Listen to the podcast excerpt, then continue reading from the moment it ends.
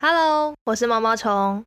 上次我们说到，快乐王子心疼住在阁楼里写剧本的穷困学生，于是请燕子把他的一颗蓝宝石眼珠摘下来送他。燕子完成任务后，准备要去跟快乐王子道别，因为寒冷的冬天要来了，他要赶快飞往温暖的南方。那我们就继续听下去吧。我要去埃及了，燕子说道。但是没有人理会他。等月亮升起后，他又飞回了快乐王子的身边。我是来向你道别的，他叫着说：“燕子啊，燕子。”王子说：“你不愿意再陪我过一夜吗？”冬天到了，燕子回答说：“寒冷的雪就要来了。”而在埃及，太阳挂在葱绿的棕榈树上，暖和极了。还有躺在泥塘中的鳄鱼，懒洋洋地环顾四周。我的朋友们正在巴尔贝克古城的神庙里建筑巢穴。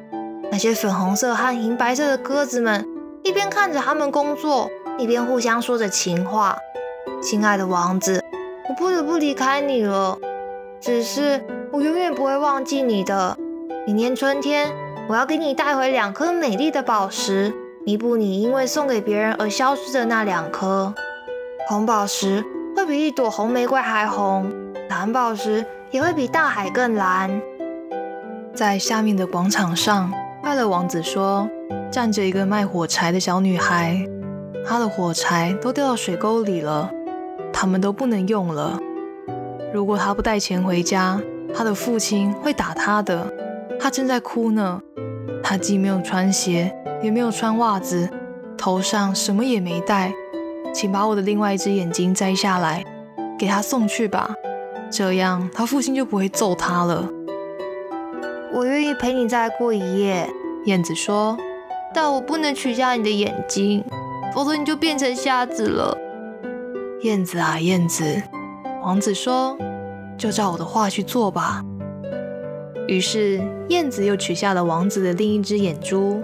带着它朝下飞去，它一下子落在小女孩的面前，把宝石悄悄地放在她的手掌心上。啊，好漂亮的玻璃哦！小女孩高声地叫着，她笑着朝家里跑去。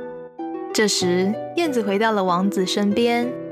你现在瞎了，燕子说：“我要永远陪着你。”不，小燕子，可怜的王子说：“你得到埃及去。”我要一直陪着你，燕子说着，就睡在了王子的脚下。第二天，他整日坐在王子的肩头上，给他讲自己在异国他乡的所见所闻和种种经历。他还给王子讲那些红色的猪鹿，他们排成长长的一行，站在尼罗河的岸边，用他们的尖嘴去捕捉鲸鱼。还讲到斯芬克斯，他的岁数和世界一样长久。住在沙漠中，通晓世间的一切。他讲到那些商人跟着自己的骆驼队伍缓缓而行，手中摸着琥珀念珠。他讲到月亮山的国王，他皮肤黑得像乌木，崇拜一块巨大的水晶。他讲到那条睡在棕榈树上的绿色大蟒蛇，要二十个僧侣用蜜糖做的糕点来喂它。他又讲到那些小矮人，他们乘坐扁平的大树叶，在湖中往来横渡，还劳于蝴蝶发生战争。亲爱的小燕子，王子说：“你为我讲了好多稀奇的事情，可是更稀奇的还要算那些男男女女们所遭受的苦难。没有什么比苦难更不可思议的了。小燕子，你就到我城市的上空去飞一圈吧。”告诉我你在上面都看到了些什么。于是燕子飞过了城市的上空，看见富人们在自己漂亮的洋楼里寻欢作乐，而乞丐们却坐在大门口忍饥挨饿。它飞进阴暗的小巷，看见饥饿的孩子们露出苍白的小脸，没精打采地望着昏暗的街道。又在一座桥的桥洞里面，两个孩子相互搂抱着。想使彼此温暖一些。我们好饿哦。两个孩子说：“你们不准躺在这里。”警卫对他们大喊。两个孩子又蹒跚地朝雨中走去。随后，他飞了回来，把所见的一切都告诉了王子。我浑身贴满了上好的黄金片，王子说：“你把它们一片片的取下来，给我的穷人们送去。活着的人都相信黄金会使他们幸福的。”燕子将黄金叶片一片一片地啄了下来，直到快乐王子变得灰暗无光。他又把这些纯金叶片一一的送给了穷人，孩子们的脸上泛起了红晕，他们在大街上欢欣无比的玩着游戏。我们现在有面包了，孩子们喊叫着。随后下起了雪，白雪过后又迎来了严寒，街道看上去白花花的，像是银子做成的，又明亮又耀眼。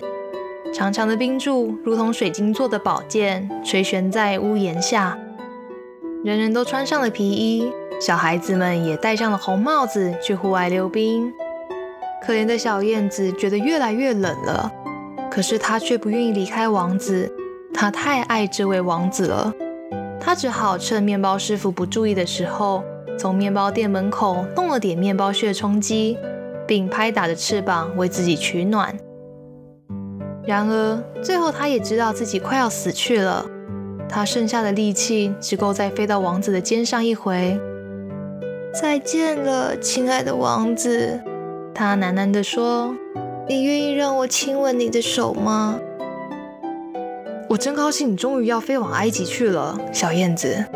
王子说：“你在这待太久了，不过你一定要亲我的嘴唇，因为我爱你。”我要去的地方不是埃及，燕子说：“我要去死亡的家。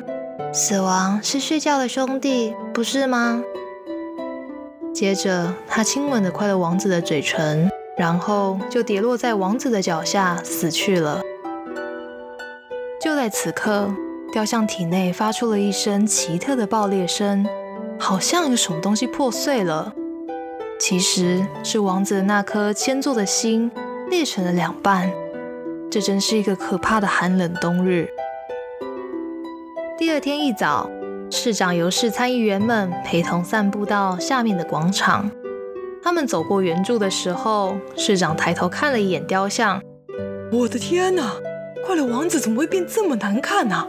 他说：“真是难看死了！”市参议员们异口同声的叫道。他们平时总是附和市长，老是要说一样的话。说完后，大家纷纷的走上前看个仔细。他剑柄上的红宝石已经掉了，蓝宝石眼珠也不见了，它不再是黄金的了。市长说：“说实在，他比一个要饭的乞丐好不了多少啊。”的确比要饭的好不了多少。是参议员们附和着说。哎呦，还有在他的脚下躺着一只死鸟。市长继续说：“我们真应该发布一个声明，禁止鸟类死在这个地方。”于是市书记员把这个建议记录了下来。后来他们就把快乐王子的雕像给推倒了。既然它已经不再美丽，那么也就不再有什么用处了。大学的美术教授说。接着。他们把雕像放到炉里融化了。市长还召集了一次市级的会议，来决定如何处理这些金属。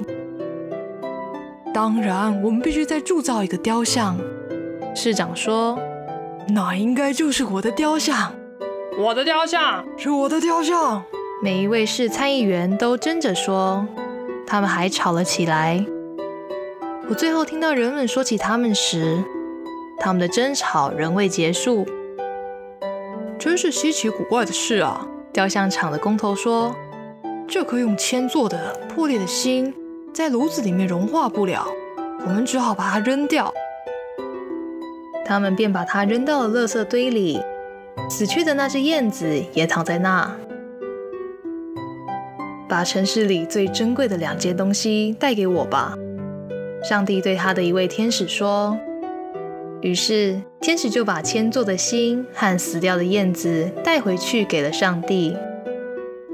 你的选择对极了，上帝说。因为在我这天堂的花园里，小鸟可以永远的放声歌唱；而在我那黄金的城堡中，快乐王子可以尽情的赞美我。